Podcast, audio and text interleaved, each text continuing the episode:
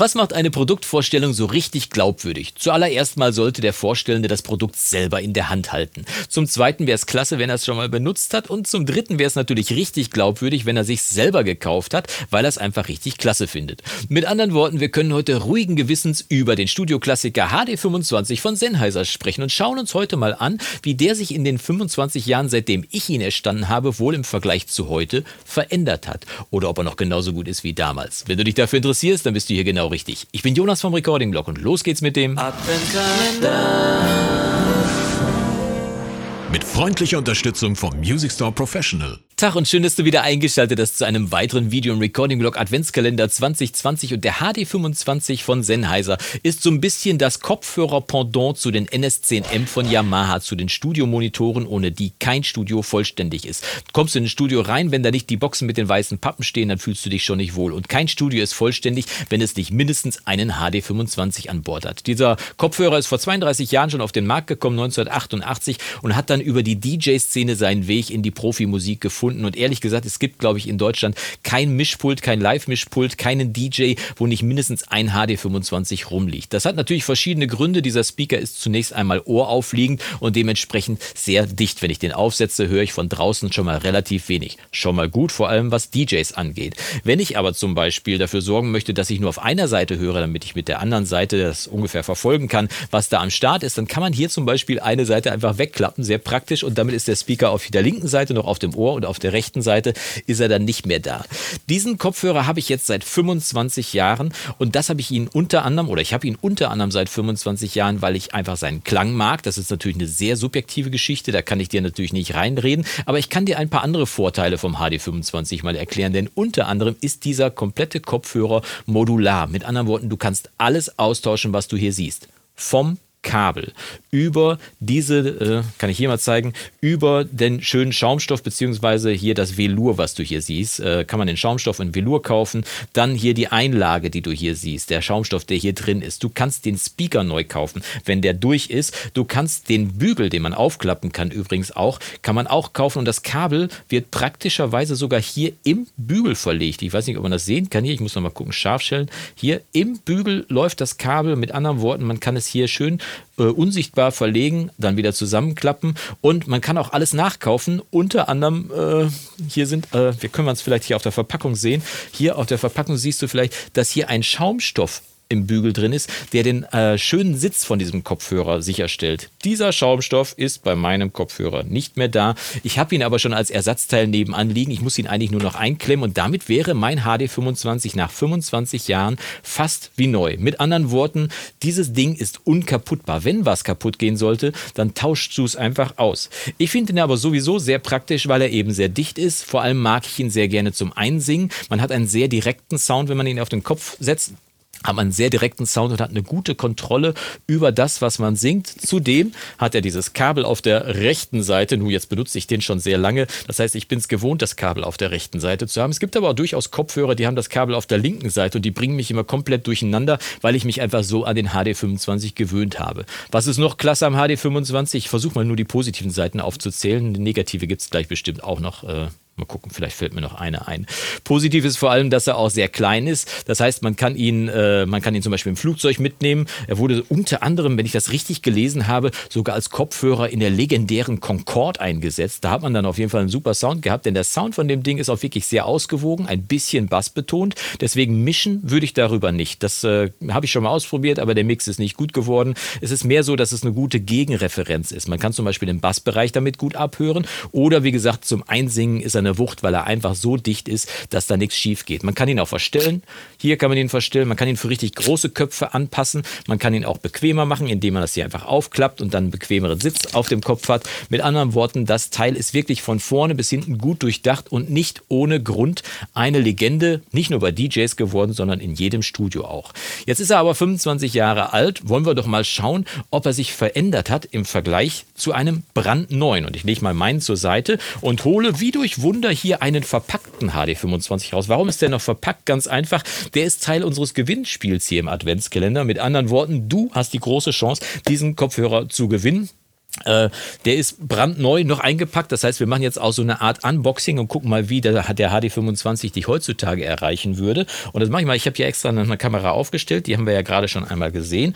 Und ich mache ihn mal auf. Gucken, dass ich das hier irgendwie aufgedröselt kriege. Und dann gucken wir mal, wie der HD25 sich heutzutage präsentiert. So, Klappe auf und, ah ja, er ist sehr schön verpackt. Folie Papier, würde ich sagen. Bedienungsanleitung, das war es im Prinzip schon, aber immerhin ein grinsendes Gesicht, ne? Der Sennheiser grinst dich auf jeden Fall an. Sehr schön gemacht. Und jetzt gucken wir mal, was hier tatsächlich dabei ist. Ähm, Habe ich gerade schon gesagt, wie du gewinnen kannst? Jeder Kommentar unter den Videos hier im Recording-Blog nimmt teil am Gewinnspiel und du kannst natürlich nicht nur den HD25 gewinnen, sondern unter anderem auch ein Großmembranmikrofon von Sennheiser, das MK8, ein Überraschungspaket vom Music Store Professional und auch noch ein kostenloses Mastering von unserem Freund Björn Schlüter aus dem Storia Mastering Studio und als wenn das noch nicht genug wäre, lege ich auch noch eine Premium-Mitgliedschaft in meinem Recording-Blog oben drauf. Mit anderen Worten, es lohnt sich auf jeden Fall dabei zu sein. Einsendeschluss für das Gewinnspiel ist übrigens der 30. Dezember. Äh, um 20.30 Uhr gibt es einen großen Livestream, wo wir uns das Jahr nochmal ein bisschen Revue passieren lassen und dann natürlich auch das Gewinnspiel auflösen. Jetzt knistert es aber, ich muss den HD25 auspacken. Oh, und gucken wir mal hier auf der Kamera. Also, der HD25 sieht, ehrlich gesagt, genauso aus wie vor 25 Jahren, als ich ihn bekommen habe. Hier ist dieser Schaumstoff, den ich gerade erwähnt habe. Das heißt, hier liegt er noch mal ein bisschen bequemer, auf jeden Fall auf dem Kopf drauf auf und auch hier, man kann ihn aufklappen. Das Kabel läuft wie gewohnt im Bügel. Sehr schön. Und das Geile ist halt, man kann halt wirklich alles austauschen. Ne? Hier kann man zum Beispiel das Kabel einfach abmachen, und dafür sorgen, dass es wieder dran gesteckt wird. Wenn man das Kabel kaputt hat, einfach austauschen, reinstecken hier auf der einen Seite. Auf der anderen Seite hier ist noch mit einem Adapter, der Klinke-Ding. Und ich setze ihn mal auf und guck mal, ob er genauso dicht ist wie früher auch. Na, wieder richtig rum aufsetzen. Rot ist rechts und links ist Mono, alte Regel. Ne? Rot ist rechts und links ist Mono. Ja. Kleiner Sprechtest. Ja, eins, zwei. Ja, genauso dicht genauso dicht wie früher. Angenehm. Ah, ich muss sagen, ich habe diese Velurkissen ja drauf, die ich mir mal gekauft habe. Die sind ein bisschen bequemer. Tatsächlich sitzen die ein bisschen schöner, die schmiegen sich ein bisschen mehr an. Das heißt, vielleicht müsste man die Standardkissen sogar austauschen. Aber wenn es das ist, die sind jetzt auch wahrscheinlich noch ein bisschen hart, weil sie noch nicht eingehört sind oder so. Die fügen sich wahrscheinlich dann auch noch mal ein bisschen an. Und ja, dem ist nichts hinzuzufügen. Das ist im Prinzip, als wenn man einen Golf kauft und wieder auf einen Golf einsteigt. Äh, nur, dass dieser hier nicht modernisiert werden musste, weil er eben schon gut war.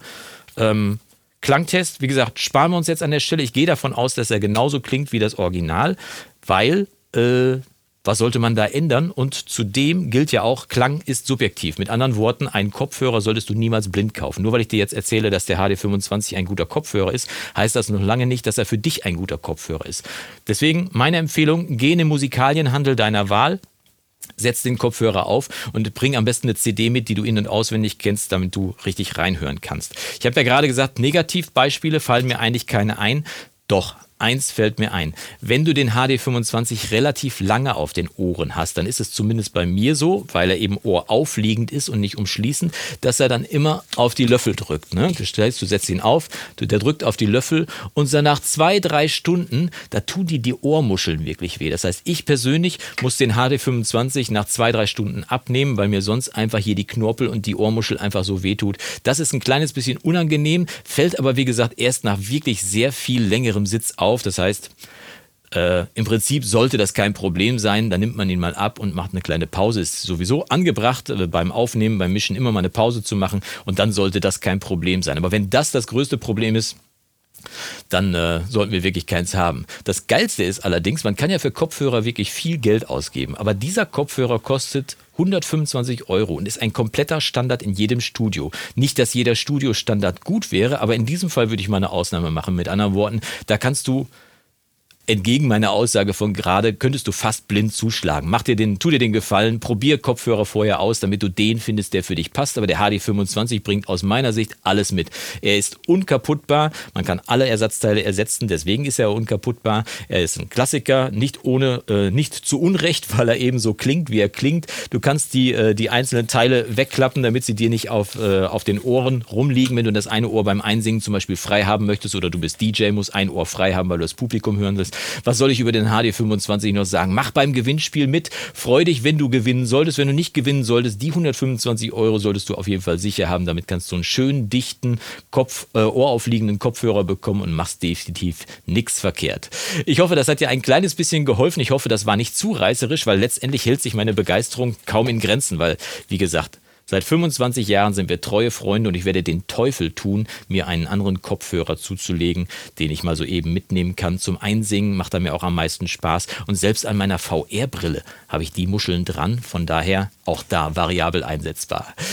So, wir sehen uns morgen wieder zu einem weiteren Video im Recording-Blog und bis dahin wünsche ich dir vom Guten nur das Beste. Mach's gut und Yassou!